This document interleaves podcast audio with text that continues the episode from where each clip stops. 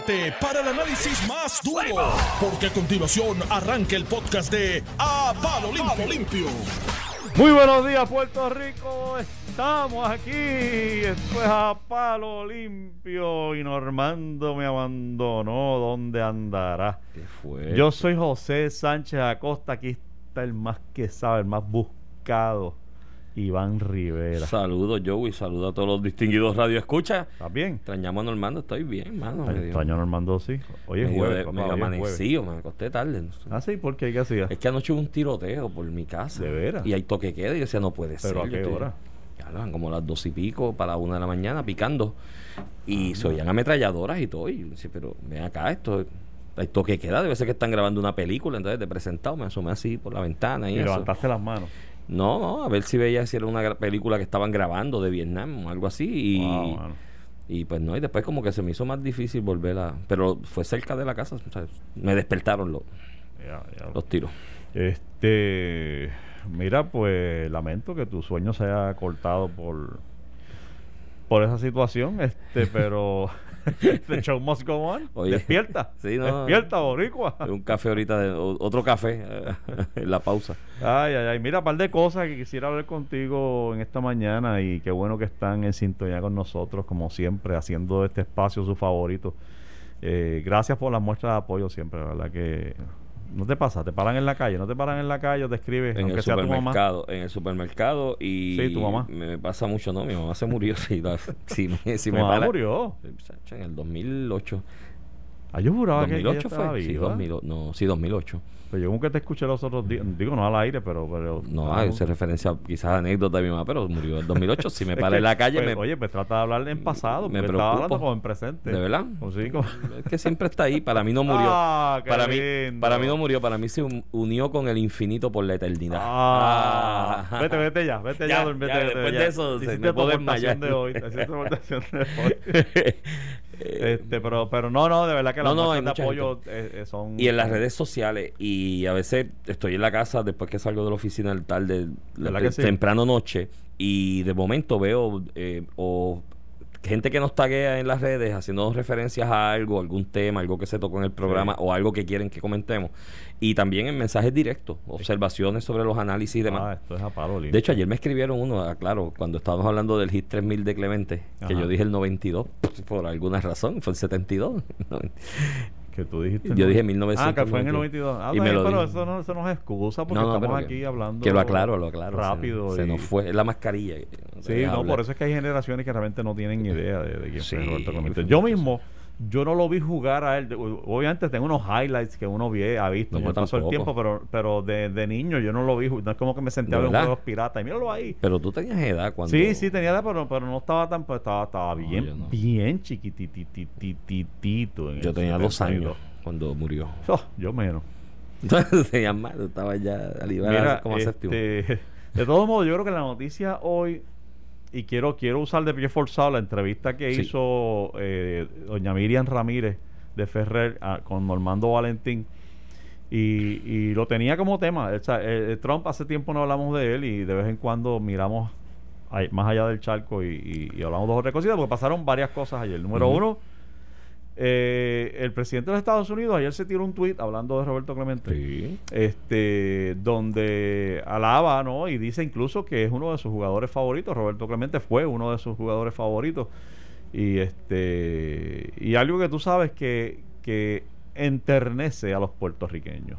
Los otros días yo te decía que había un estudio del James Madison Institute que decía que Florida es un Es un key state Sí, este, sí, sí, definitivo. donde el republicano tiene, los ganar. candidatos a presidente El que quiera ganar. el que quiera ganar tiene que trabajar este Si tú no ganas Florida, Florida. Con, con la cantidad de votos que representan en el colegio electoral, te espina bastante más la cuesta. y que del 92 para acá el que gana Florida gana la presidencia. Así que es, es algo importante. Entonces, si añade el éxodo masivo de puertorriqueños a- al área de Florida Central, pues definitivamente hay una fuerza electoral, o debería haberla, porque no todo el mundo va y se inscribe y toda la cosa, pero, pero ciertamente hay una fuerza electoral, aunque sea en, opi- en, en opinion making.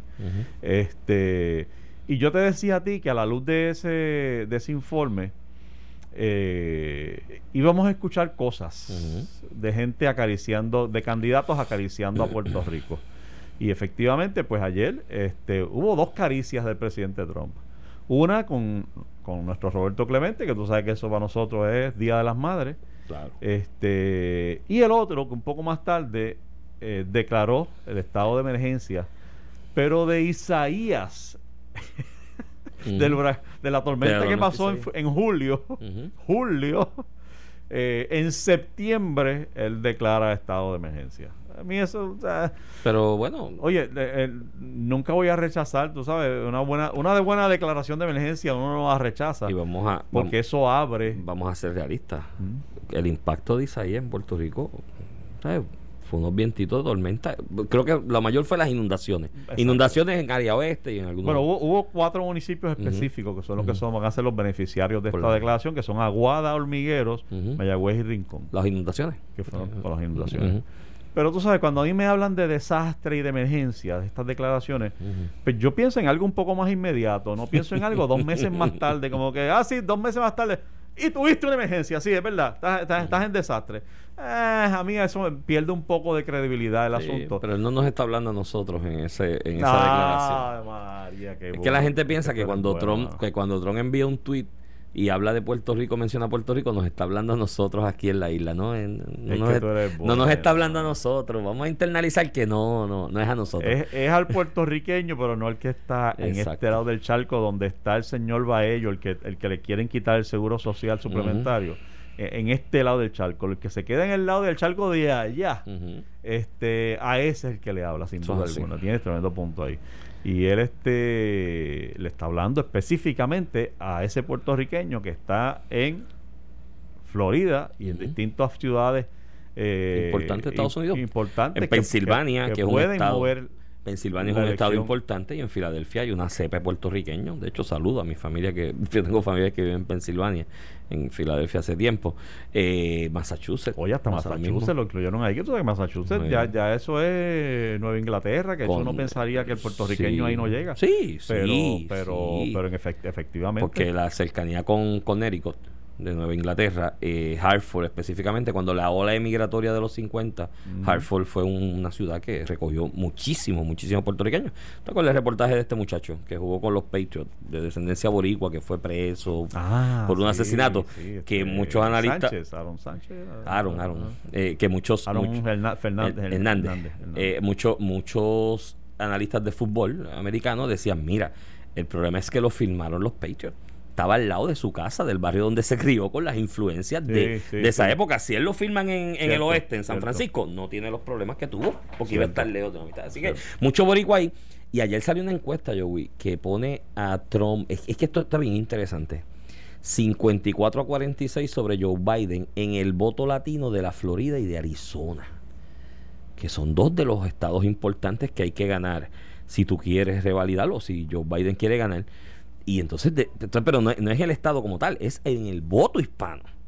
Con todo lo que ha gastado en recursos, esfuerzos, eh, intención de medios del Partido Demócrata de que es que Trump odia a los latinos y ve a un latino y ve al diablo, que en ambos estados esté Bueno, no es que se ha gastado en eso, es que efectivamente sus acciones han sido esas. Sí, por los lo del 70, muro, por lo del muro y la... el muro y cuando desarrolló un, un, un complejo de viviendas donde quería excluir a los latinos y a los negros. O sea, de, Sí, estamos sí, sí, hablando de cosas. O sea, este señor aplaudió a los encapuchados blancos de white supremacistas allí de, de, de, de- Dios mío, ¿cómo era aquel sitio? ¿En Virginia era? O- ¿sabes? Sí, sí, pero eso, estamos, hablando de un tipo que claramente es racista. son o sea, no, tapemos el cielo con Pero son mano. dos temas aparte. El, el, el problema de la confrontación con el afroamericano y el blanco supremacista en Estados Unidos es un voto que impacta electoralmente de manera distinta al tema latino. Son dos, dos porque impacta las elecciones o la intención electoral de manera distinta en cada estado. El voto hispano, Florida, vital, vital. Y Arizona también. El, la confrontación entre supremacía blanca y y afroamericano, ¿no? En Estados que el latino no, no, no lo mueve. No, lo mueve esa No lo mueve tanto. Ni está afectado por esa, por esa inclinación. No lo veo. se puede afectar por la, por la por la mentalidad racista, ¿no? Yo creo que el latino hay una inclinación, y entiendo tu punto, bien pero, pero, no afecta igual. Pero yo creo que hay, eh, hay, una inclinación natural del latino a identificarse con las minorías. Y cuando tú ves esos atropellos contra el negro y todas esas matanzas, el latino se identifica, incluyendo el puertorriqueño, por supuesto, se identifica, se solidariza y se y se y se coloca en ese lado del, depende, atropellado. Depende dónde y cuándo. Eh, el puertorriqueño de segunda generación, tercera generación que ha vivido en, en urbes en Estados Unidos, que de alguna manera por la cuestión sociológica ha tenido confrontación con el sector afroamericano de su comodidad porque no, no ah, siempre no, no ha sido miel sobre hojuelas la relación del hispano con el afroamericano no hay también su fraccionamiento ahí. eh, así que depende de dónde y, y cuándo pase esa, esa confrontación. Pero me, llamó la atención eso que esté prevaleciendo en la intención de voto latino en dos estados importantes como Florida y Arizona que tienen mucho latino.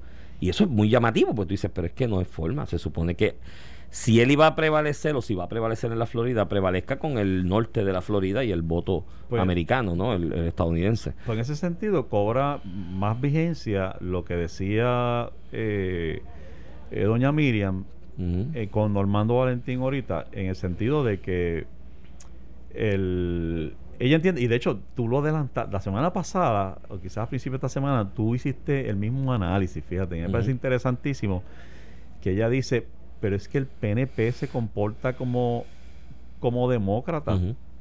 este Y estadista, el estadista. Y tú lo traías desde el punto de vista también de los populares, que tú dices, pero porque hay un popular que es demócrata, si, si son los republicanos los que están promoviendo los mismos valores e intereses que promueve que se supone que promueve el Partido Y tú como popular planteas, y no, y que tú como Partido Popular planteas que eres la, el muro de contención a la estadidad, porque ese es el discurso, hay que defenderla porque es la, la, contención a la estadidad, pero si tú ves que los demócratas son los que estarían hábiles a darle la ah, estabilidad. Exacto, los que andan buscando vías para abrir ese, ese... Y yo no le estoy diciendo a los populares, vete y arráncate a abrazar a Trump, ¿me entiendes? Mi, mi mensaje no es ese, no es vete y abraza a Trump y venera a Trump.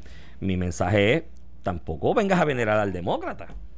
Es, lo mismo con las 936. Pero es una cuestión histórica, Iván. el, el, el, popular, yo vengo escuchando desde mucho antes de yo estar opinando en voz alta, pensando en voz alta, yo vengo escuchando a los populares utilizando la palabra republicano como una palabra mala. Sí, porque hubo una mezcla entre estadistas. canto republicano, algo así como le dice le dice el estadista o, o, o, otros conservadores. cuando dice populete. Populete o socialista. O socialista. El republicano es lo mismo invertido. Es con donde el, el, el, más, el más liberal le llama, ah, mire, mire, cante republicano. Tú dices eso porque eres republicano y es como un insulto. Este, y, y yo creo que de ahí eso se ha ido extendiendo al punto donde, donde aquí eh, con muy pocas excepciones, nadie quiere ser republicano, porque parece que tiene esa, esa, este, esa, esa, relación directa, esa asociación. Viene, de una época de principios del siglo pasado, del siglo XX, que había quizás una relación directa entre estadistas, que soy de estadidad, y republicanos. Porque en un momento determinado. Ah, porque era el partido, era el Partido Republicano. Exacto. Entonces ah, hubo una, una mezcla ahí en, eso y quizás de ahí le viene la concepción al popular. Pero en esta época, ya 2020, en ese análisis, yo digo, pero ¿por qué tanta veneración al Partido Demócrata? Si el Partido Demócrata, de alguna manera, si alguien nos va a llevar a ese camino de la estadidad, ¿no? si eso eh, eh, se hace posible en un futuro cercano, mediano o largo plazo, es las acciones del Partido Demócrata. ¿No? Y de cómo el Partido Demócrata piensa y cómo el Partido Demócrata identifica que Puerto Rico podría ser un Estado demócrata, donde le daría más asientos en el Congreso y en el Senado por pues, la cuestión social y que aquí se ha pegado mucho eh, el país al, al, al, sindicalismo, que se identifica ahora ya con el Partido Demócrata, aunque en otra época en la historia no, eh, de cómo el, esta cuestión de la, del asistencialismo social, que el demócrata promueve más que el republicano, de ordinario, como en Puerto Rico eso es la orden del día. Entonces, yo digo, pues entonces si tú eres del Partido Popular, porque tanto abrazo, igual que con las 936. Si alguien puede matar la idea esa de unas 9936, que yo no creo que va a pasar, y eso lo podemos analizar otro día, no hay forma que pase. Pero si alguien puede matar la idea de unas 9 936, es Joe Biden. Joe Biden de- en la presidencia de Obama, con él como vicepresidente, era quizás el lazo más estrecho en las relaciones Estados Unidos-China. Entonces, esa idea de una nueva 936 está fundamentada en el cierre de relaciones comerciales o limitación. China, hire Puerto Rico. Exacto. Está, está fundamentada en eso. Entonces digo, pues si tú eres popular o tú estás promoviendo unas nuevas 936, pues, aplaude a Trump, porque es el que puede, en su visión de administración de Estados Unidos, limitar el comercio con China, limitar la actividad comercial con China y obligar de alguna manera que esas empresas se obliguen aquí. Pues, pues, eh, pues esa básicamente es la invitación que hace Miriam Y Ramírez. lo escuché. y- Este, con la cual yo no estoy de acuerdo. Yo, yo creo que el estadista. yo- Tienes que aclararlo. tiene que- no, pero doña Miriam es muy honesta. Yo, yo- no, no, yo, claro que sí. eh, Yo y me gusta escucharla Sí. y lo, la respeto. Pero este, si alguien es consistente Sí. y ha sido consistente políticamente, ya tú sabes. Pero, pero yo creo que el estadista tiene que mirar y repensar dónde está parado aquí, porque ciertamente de la misma manera que tú haces la invitación al popular a, abrazar A al republicano. No, no abrazarlo, pero tampoco Bueno, te abrazas. pero- pero- Eh, es que no, no aplaudes tanto al demócrata. ¿me Y, entiendes? y entonces el PNP lo mismo. O sea, tú tienes el Partido Republicano constante y consistentemente rechazando la posibilidad de la estadidad para Puerto Rico al extremo de que a uno de los cuales ayer, antier, le- esta semana le enviaba a la gobernadora la, la carta diciendo que no podía usar el dinero, que vamos a hablar de eso porque Nidia Velázquez hizo una expresión interesante. Este, eh, Mitch McConnell, líder de la mayoría eh, republicana en el Senado, dice, de maíz ni un grano, no se vista.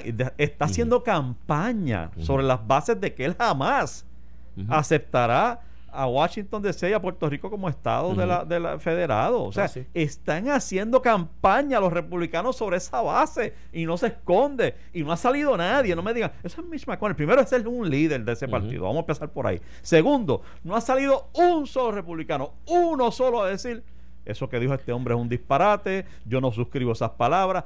Uno solo no ha salido. Y si a eso le añades las expresiones de, de, de Marco Rubio en el pasado, Eso las expresiones de distintos congresistas, matizadas y, y- y culminadas por, por el presidente mismo desde Casa Blanca que ha dicho Puerto Rico es demasiado corrupto. Además, ustedes lo que van a mandar a la casa son demócratas. Pero eso tiene una ¿Qué es lo que explicación. dice doña Miriam? Eso tiene una explicación. No, es- este, estoy cerrando la puerta a la estadidad ahora. No, en Mitch McConnell hay una cuestión más ideológica y filosófica de que dice esto es una agenda socialista de, los de, los, demócratas. demócratas por el asunto de Washington DC. No quieren tanto- controlar el Tribunal Sí, Supremo, sí. quieren controlar la- Eh, la- las Es una cuestión aquí, filosófica. En el caso de Marco Rubio, que es interesante porque es senador por Florida, donde hay un montón, montón, montón de puertorriqueños. Mírate cómo él acompaña el mensaje. No hay ambiente para la estadidad. Hay mucha corrupción en Puerto Rico. Son una clase de políticos corruptos y mientras la economía está así, no hay condiciones para la estadidad, lo cual es cierto. O sea, tú no puedes entrar a una sociedad Lo de cual 50 dijo quebrados. Bishop también, ha dicho Grijalva y han dicho Pero muchos otros. En el caso de Marco Rubio, y esto yo no, no tengo un estudio científico que lo demuestre así, pero lo percibo cuando viajo a la Florida, hablo con los puertorriqueños, hablo con el hispano, el cubano, el venezolano de la Florida, es que están de acuerdo con ese discurso. Dicen, es que es verdad, yo estoy acá como puertorriqueño porque en mi país la corrupción llegó hasta tal nivel que quebró el país y me tuve que mudar para acá. Y están de acuerdo con ese planteamiento. El, el- el puertorriqueño promedio, no estoy diciendo que la mayoría, no he visto en estudios, es cuando tú hablas en la calle, el taxista, el que te resuelve. Piensa te que Trump dice tiene razón. Que tiene razón, que aquí hay Sí. una claque de corrupto Sí, sí. y cuando y el planteamiento de, de Marco Rubio, hasta que no se baje la corrupción y se mejoren las finanzas, no puede ser Estado. También lo coinciden y dicen es que es verdad. Que es algo que yo he planteado aquí mil veces. Sí. Y, me, y me tildan de populete y estadista light por eso. Por ser honesto Porque, y, porque, y porque de verdad quiero que se hagan las cosas que yo estoy convencido que van a y pueden conducir a la estadidad. Pero, Sí, pero tú sabes, si uno no almuerza, desayuna y cena de estadidad y hay que trepar postes todos los días, pues entonces pues tú no Mira. eres eh, suficientemente. Y no saben que lo que han hecho el PNP constante y consistentemente es alejar cada vez más la estadidad con lo que está haciendo. Te lo dije hace una semana aquí, que la estadidad ha avanzado en apoyo generacional en Puerto Rico y poblacional, a pesar, a pesar de, no, no gracias al PNP, a, A pesar, pesar, del a pesar. PNP. Y yo, hay dos cosas, yo no soy estadista por dos cosas esencialmente. Yo soy anticolonialista. O sea, yo creo que la, la cuestión de la condición colonial es una camisa de fuerza que no nos deja elaborar un plan económico a mediano y largo plazo, porque no tienes previs- previsibilidad sobre el control de las variables que afecta el mercado. No, yo soy anticolonialista, soy libre asociacionista por razones prácticas que las podemos discutir otro día, pero no soy estadista por dos razones fundamentalmente. Número uno, porque Puerto Rico, la condición económica no nos permitiría meternos a las obligaciones que representa estar en esa sociedad. Si yo me meto en una sociedad de 50 socios que tienen 100 pesos cada uno para invertir y yo 10, estoy frito. Porque siempre voy a estar en desventaja. Porque el que tiene 100 para invertir, cuando toma decisiones de invertir, ¿cómo las hace? A base de que tiene 100 y puedo invertir 10 y le sobran 90. Yo no, yo tengo 10. si invierto los 10, me fastidié, me fui a quiebra. un detallito a ese primer criterio que tú tienes. No es que tenemos 10. Es que estamos en quiebra y debemos dinero. Sí, sí, no, te estoy poniendo el ejemplo de... te, estoy, añadiendo porque para mí es una razón importante también y que es algo que hay que atender con mucha más eh, con mucho más énfasis, mucho más, más directo antes de ir este, a El cuadro de la finanza. Dale, dale tu segundo. El planteamiento que tú haces es el cuadro de la finanza, el que yo hago es el, el de económico. El segundo, rapidito, que Estados Unidos es una federación rara. Cada día que pasa, el control del Ejecutivo, el brazo del Ejecutivo, del gobierno federal sobre la voluntad y decisión de los estados es mayor. Y lo han hecho de distintas maneras, con los preemption en una época, con cierto condicionamiento, financiamiento en otra. Pero cada vez el brazo del Ejecutivo, del gobierno federal, limita el radio de acción y soberanía de los, estados. Y eso a mí no, para mí es una federación rara. Eso está bien. Eh, está eh, mucho más filosófico ideológico de lo que el ciudadano común ah, eh, acaricia, pero, pero entiendo tus razones. Pero hay muchos aquí en Puerto Rico también. Mira, este, dime algo, Nelson. Estás escuchando el podcast de A Palo Limpio de Noti1630. de regreso, amigos, a Palo Limpio. Yo soy José Sánchez Acosta. Aquí Esteban Rivera. Hoy es jueves 10 de septiembre. Y estábamos filosofando de la vida entre los republicanos y los demócratas. Que por cierto, tú sabes que ahora eh, han, han eh, politizado hasta el uso de mascarilla, al extremo donde si tú eres republicano tú no puedes usar mascarilla y si eres demócrata tienes que usar mascarilla. Mira hasta dónde llega, a veces nos quejamos de la política aquí, pero eso habrá un punto más absurdo que ese, porque una cosa es que, y como tú lo has hecho, que tú eh, defiendes tu derecho a no usarla, a pesar de que tú la usas, pero defiendes el derecho a no usarla. Este, pero que el republicano se siente incómodo al extremo de hacer eh, la, convención aquella que le hicieron allí en el patio de la Casa Blanca, que ya eso de por sí fue un escándalo. Este, todo el mundo sin mascarilla. Todo el mundo sin mascarilla. uno encima del otro. Ah, María, escupiéndose uno encima del otro y sin mascarilla, porque se ha convertido el no usar mascarilla en un, simbolismo, un statement del republicano de que nosotros no tenemos miedo, aquí estamos y como nuestro presidente dice que no hay que usarla, y que el lisol es bueno para eso, pues, pues yo estoy aquí este sin mascarilla. Y sabe, yo sí me doy un shot de lisol de vez en cuando. Si te vas a las costas de Estados Unidos, te vas a Nueva York, quizás te vas a mismo Massachusetts, bueno, cuidado, pero Nueva York, eh, Filadelfia, corre, corres para el otro lado, te vas a San Francisco, te vas a Los Ángeles, te vas a San Diego. ¿Qué pasó ahí? Vas a ver que la gente te dice, no, no, es que hay que usar mascarilla y hay que de esto, porque la realidad es que hay inconsciencia. Vete a los estados del medio. Vete a North Dakota. Vete a Minnesota. Sí, de ahí que se alimenta Donald Trump. Esa es la... la, Y, y háblale de mascarilla. Así que, ¿qué mascarilla qué? Sí. Pero si aquí yo he vivido con las vacas y los virus de las vacas y de los animales que crié en la granja, independientes, solo el otro día vi un reportaje de un, un documental de Netflix de esta señora que tiene 85 años y es la, en Lexington, Texas. Tiene una mano para los barbecues, que es una cosa, y va gente de todo el mundo a verla. Y ella decía, pero es que a mí me enseñaron en la granja, en la Gran Depresión, que era por nosotros mismos. Aquí no era que alguien iba a venir a ayudarnos como pasó en las ciudades, que había una fila con una sopita, una comida. No, en la Gran Depresión nosotros tuvimos que aprender a cómo se cazaban y se mataban los animales para comer. Y pues eso está ahí, Joey, eso es una La cosa es que esos golpes de pecho, este, que no sé de dónde salen, más allá de un ego y un presidente atolondrado, este, en un lugar donde han muerto cientos de miles de personas, me parece que es medio irresponsable. Pero, ¿verdad? Cada cual con su tema y sus prioridades.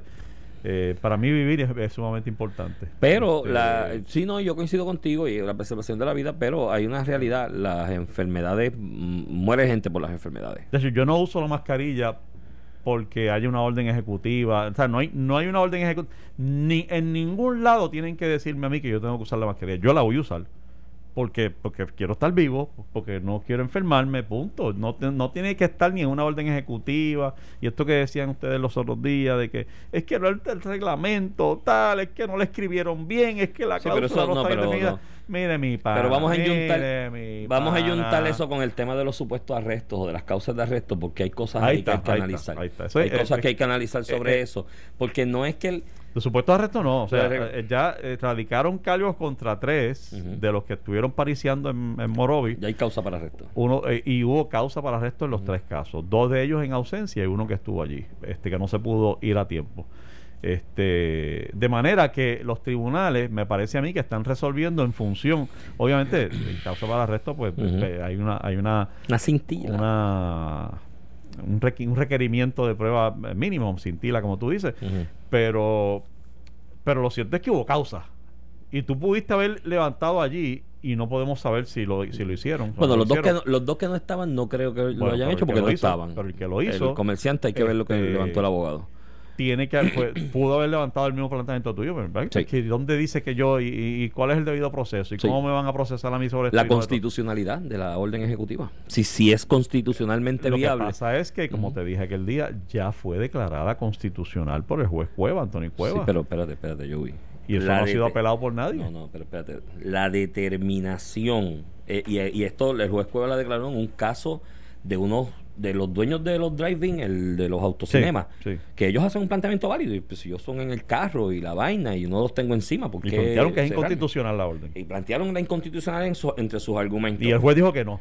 Exacto, pero es esa, constitucional. esa determinación del juez Anthony Cuevas, Joey, no obliga de manera alguna, y mucho menos en un caso criminal donde se está atentando supuestamente y podría llegarse hasta la No, no, no, privación no, de libertad, no, obliga. No importa, no importa. no no importa, obliga. No, importa. no pues claro que sí. El planteamiento, no te estoy hablando de si obliga o no obliga. Son cosas distintas. Ajá. Te estoy hablando del planteamiento de la impugnación de la constitucionalidad Eso, de la orden ejecutiva. en ese. Independientemente de donde sea que tú lo estés impugnando, es una sola. Pero es que la... ¿Es no, pero- constitucional o no es constitucional? Joey, una determinación de una sala de instancia no obliga a Yo otra no te sala. estoy hablando de obligar o dejar de obligar, te estoy diciendo que un juez del sistema judicial de Puerto Rico, del. Tribunal de Primera Instancia, determinó que es Y constitucional. yo esa entiendo orden. que se Y que equivocó. está bien, pues dime eso, pero no me digas que, ah, es que no, de aquí no tiene que eso. Pero, pero es que el, el Estado de Derecho hoy no es el que dice Iván Rivera. No es el Estado de Derecho porque el juez de instancia no crea, de el juez de instancia no crea precedente. Pero nadie lo ha impugnado No. con validez y cuando fueron a, a- a impugnarlo, determina, un juez No, determinó que tienen- es válida, Y que es tienen 30 constitucional. días para ir al Pues está bien, pero no ha, no ocurrido. No ha ocurrido. En Y este en el- momento tenemos una orden que no ha sido declarada inconstitucional. Incluso fue declarada constitucional por un No, juez de no, primera no, instancia. pero no me digas que, que un juez de primera instancia la puede declarar constitucional porque eso es una Lo dijo, lo- determinación. lo dijo, lo Es una determinación del Tribunal Supremo a la larga. Está bien, a la larga, es una decisión del Tribunal que el Supremo. juez Ju- Cuevas dijo eso. Y- Es falso. No, no es falso, Pues, pero se pues, equivocó. no me digas que no. Pero se equivocó. pero si se equivoca cada vez, todos los jueces se equivocan. Oye, en Está la- bien, tú- Oye, y muy buen juez, paréntesis, paréntesis, excelente juez. Y tengo, Sí, está bien, tengo no, casos en no, su sala. no, De no. hecho, ahora mismo tengo dos, ape- dos apelaciones de su sala que están corriendo. O sea, porque es excelente juez, pero no todo el tiempo vamos a coincidir en la apreciación Pues de lo que es fantástico, constitucional y de lo que es legal. No, no lo aceptes. Tú, tú, Por tú eso. tienes- tú legítimamente piensas se equivocó. Y eso, es tú- eso es lo y que yo es sigo pensando que es inconstitucional. Eso es lo que tú crees. Ah, y te voy a decir Pero más. lo que diga Iván Rivera no tiene validez para el pool ni para banca. Pero ¿por qué no? Y lo, y lo dijo un juez en- Pero- en, medio de un proceso pero, legal Joey, que le llevaron una impugnación. Joey, un ¿por qué, comerciante le llevó una Joey, ¿por qué lo que impugnación? yo diga no tiene validez ni para pool ni para banca si yo soy un ciudadano de este país que tiene los derechos, Pero los no- mismos derechos que todo tú el no estás mundo? del poder que te da la toga cuando te declaran y te, y te, y te, y te aceptan como Pero es juez del- válido. de primera. Pero es válido mi tú puedes planteamiento. pensar lo que tú quieras. Es válido para ti, para mí, aquí, No, entre nosotros y con abogados, pero tú y yo amigos. pero tú y yo no tenemos el mismo- Pero el en el tribunal, en el tribunal, Pero acá. son los jueces los que Pero determinan tú y yo no la- tenemos la- el mismo adiestramiento de abogados en la, en la misma escuela de derecho de abogados. Nosotros, a nosotros no nos adiestraron para, en esos aspectos constitucionales, cuestionar las acciones del Estado.